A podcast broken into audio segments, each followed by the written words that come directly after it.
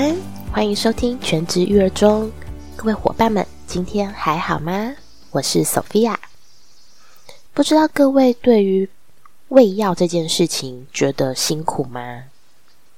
有的人可能小孩已经比较大一些了，应该是可以自己吃药的；有些人可能小孩还小，真的需要喂药。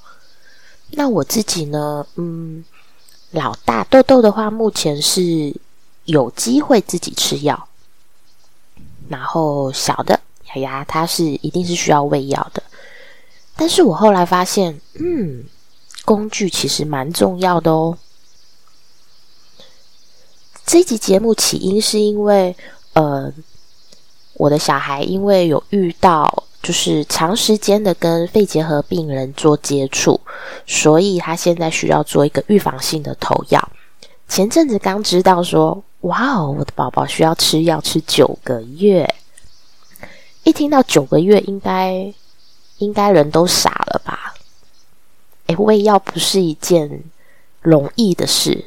如果说你是需要硬灌的话，那九个月的时间，其实吃药这种事吃九个月，尤其是小孩子，还蛮需要，大人还蛮需要毅力的。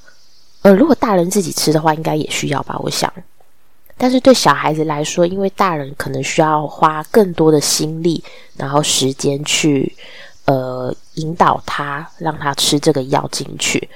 所以我当初听到要喂九个月的时候，我真的有点傻眼。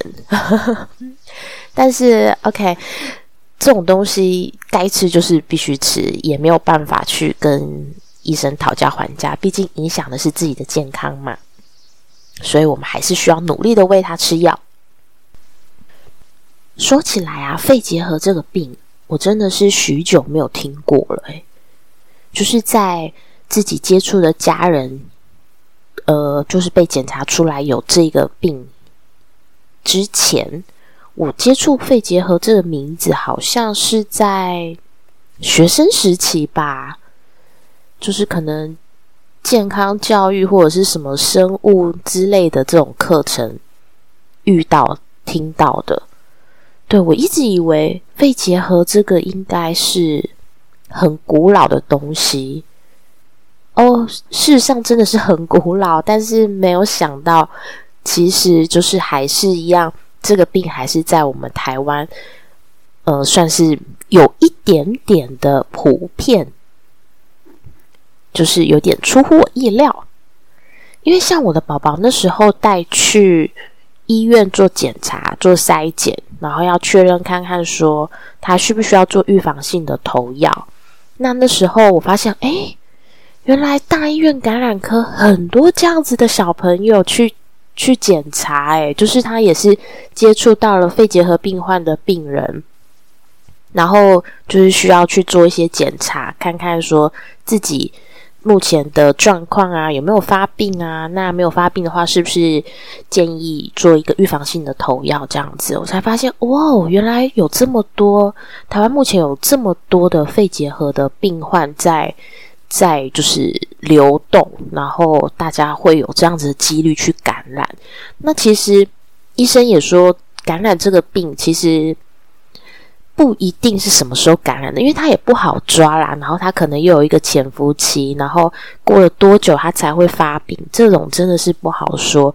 所以它其实也不像，呃，不像新冠这样子，你一开始做一个严格把把关的话，它可以抓到哦，可能是从 A 传到 B，从 B 传到 C 这样子。那肺结核其实要去查到这一个动向，其实已经。没有那么容易了，所以它变成说，你接触到这一个指标病患，那周围的人如果说是一个长时间的接触的话，都会建议全面去做一个筛检，看看说到底你自己是不是也是有这样子的情况，是不是需要吃药？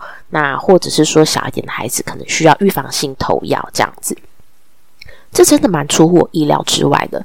然后因为接触了这个东西，我才开始去查这个。呃，肺结核的相关资料嘛，然后才知道哦，原来卡介苗就是在预防这个东西诶。卡介苗其实大家都蛮熟悉的嘛，对不对？但是我一直没有去很清楚的了解说卡介苗到底是在预防什么。然后原来是哦是在预防这个，然后也才知道原来卡介苗的保护力这么短，好像十年左右而已。所以也就是说，我们现在普遍来说，大家成年人其实其实都是没有那个防护力的，所以就是只能靠自己。那为什么小孩需要预防性投药呢？主要是因为我们家豆豆，呃，豆豆现在还没有检查出来，豆豆还在反复的查验中，是雅雅啦，雅雅比较小，主要是雅雅她因为太小了，所以她跟指标个案接触的时候。那时候有可能他其实卡介苗还没有打，或者是说卡介苗的防护力他还没有完整的建立起来，所以他那时候做一个皮肤的检测，然后就决定说要做一个预防性的投药。那因为还小的关系，所以他吃的药剂量也不大，所以需要拖到九个月的时间去服用这个药，就是慢慢吃，然后吃吃的时间比较长。哦，那这真的是一件蛮辛苦的事，对于大人来说也好，对于小孩来说也好，因为九个月的时间一直吃药，其实小孩子，我相信，如果是需要喂药、灌药的话，小孩子他的反抗是会越来越大的，一定会反弹嘛。每天就是看到你，哦，这个东西又来了，这个讨厌的东西，所以小孩子的技能也是会提升。我相信就是可能会越来越难喂之类的，但是我发现了一个好东西，这是之前就发现的啦。就是以前呢，以前豆豆他其实也并不喜欢吃药，不好喂药。那我们都知道，其实小孩子的药是糖浆嘛，就是它会添加一些比较呃适口的一些添加物，然后让它香香的、甜甜的。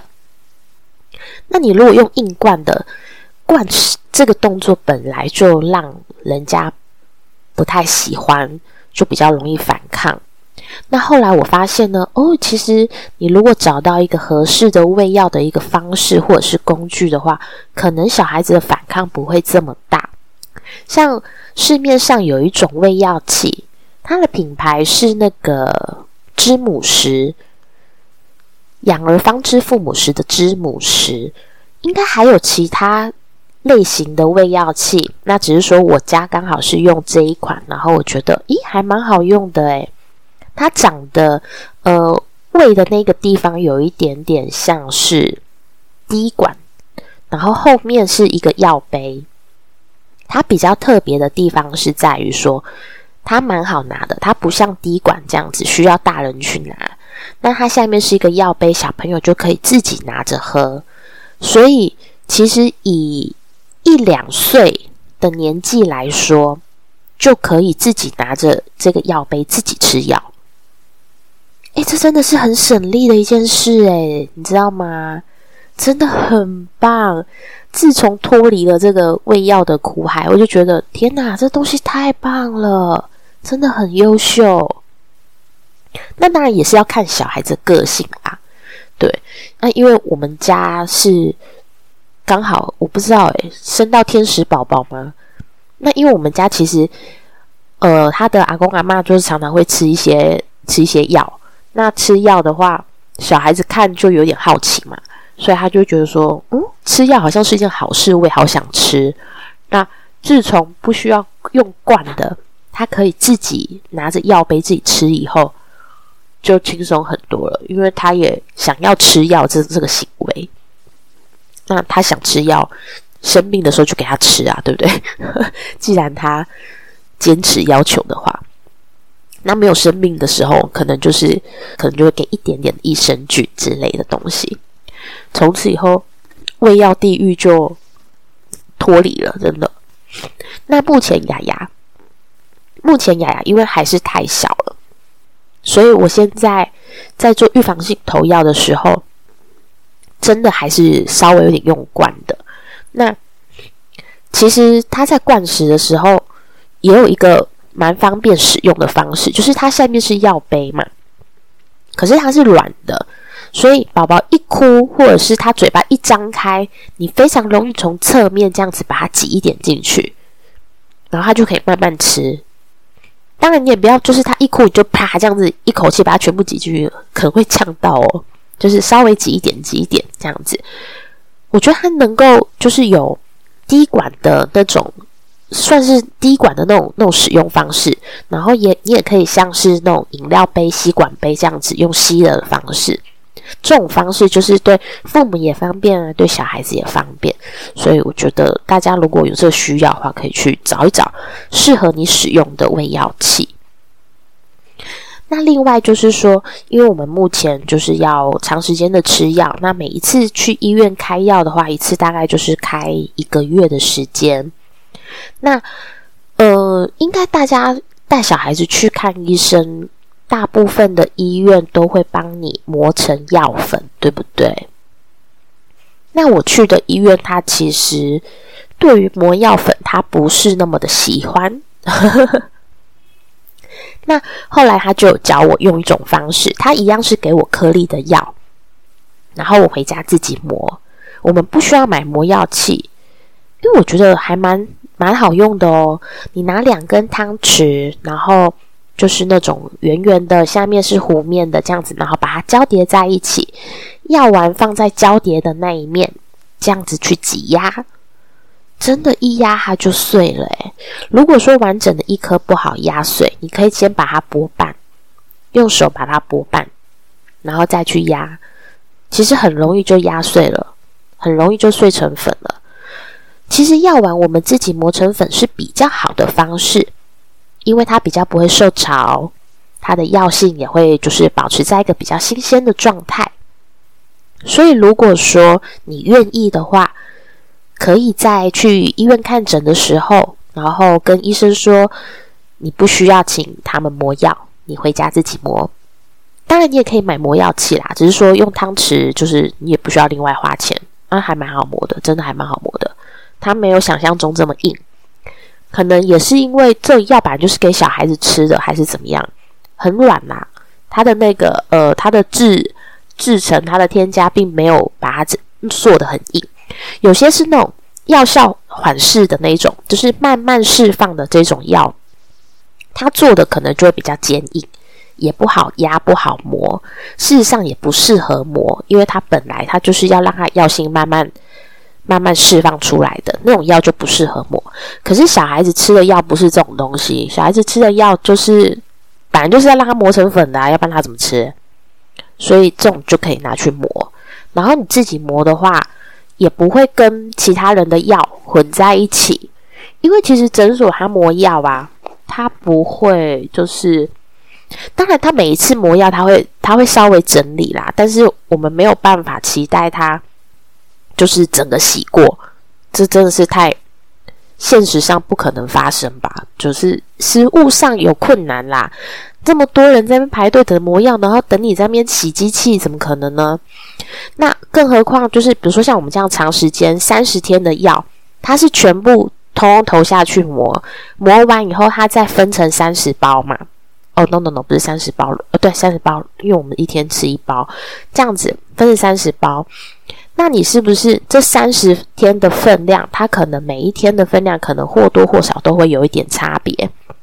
他不会每一包每一包去帮你称重，去确认说这个大概是多少量，因为他就是目测，嗯，OK，这看起来是差不多是一天份这样子，均分成三十，但是他不会帮你细精细的去计算这个是不是那样子的剂量，那你就变成说你一天剂量可能多一点，这一天剂量可能少一点，那你如果说都是药丸的话。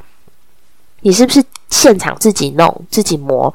那那个剂量都是准的，所以其实自己磨的好处是蛮多的，但是就是稍微有麻烦一点点。可是那个麻烦，我觉得真的是一点点而已，一点点而已。因为像我们现在那个这个肺结核的吃药，是需要卫生所的人过来看的。那每次卫生所的人过来的时候，我就现场磨，这个真的是几秒钟的事情而已。然后弄完以后就马上喂给宝宝，其实很快耶，真的是蛮快的。然后说真的啊，你等那个诊所磨药，其实也是需要时间，只是说我去大医院，他那个磨药时间更久，大排长龙，就是磨药需要的那个时间非常久。那所以后来我就 OK 啊，那就是直接定状的也很好，就带回来自己磨了。因为反正因为我去那医院，他也不太喜欢帮小孩子磨药啦，他们是觉得说这种东西家长自己处理就好了，然后剂量又准，又不会受潮，药性也不影响。所以呢，嗯，我现在就是开始了这个磨药的人生，然后喂药的人生。我是觉得，嗯，好啦，那我就好好努力啦，九个月嘛，加油！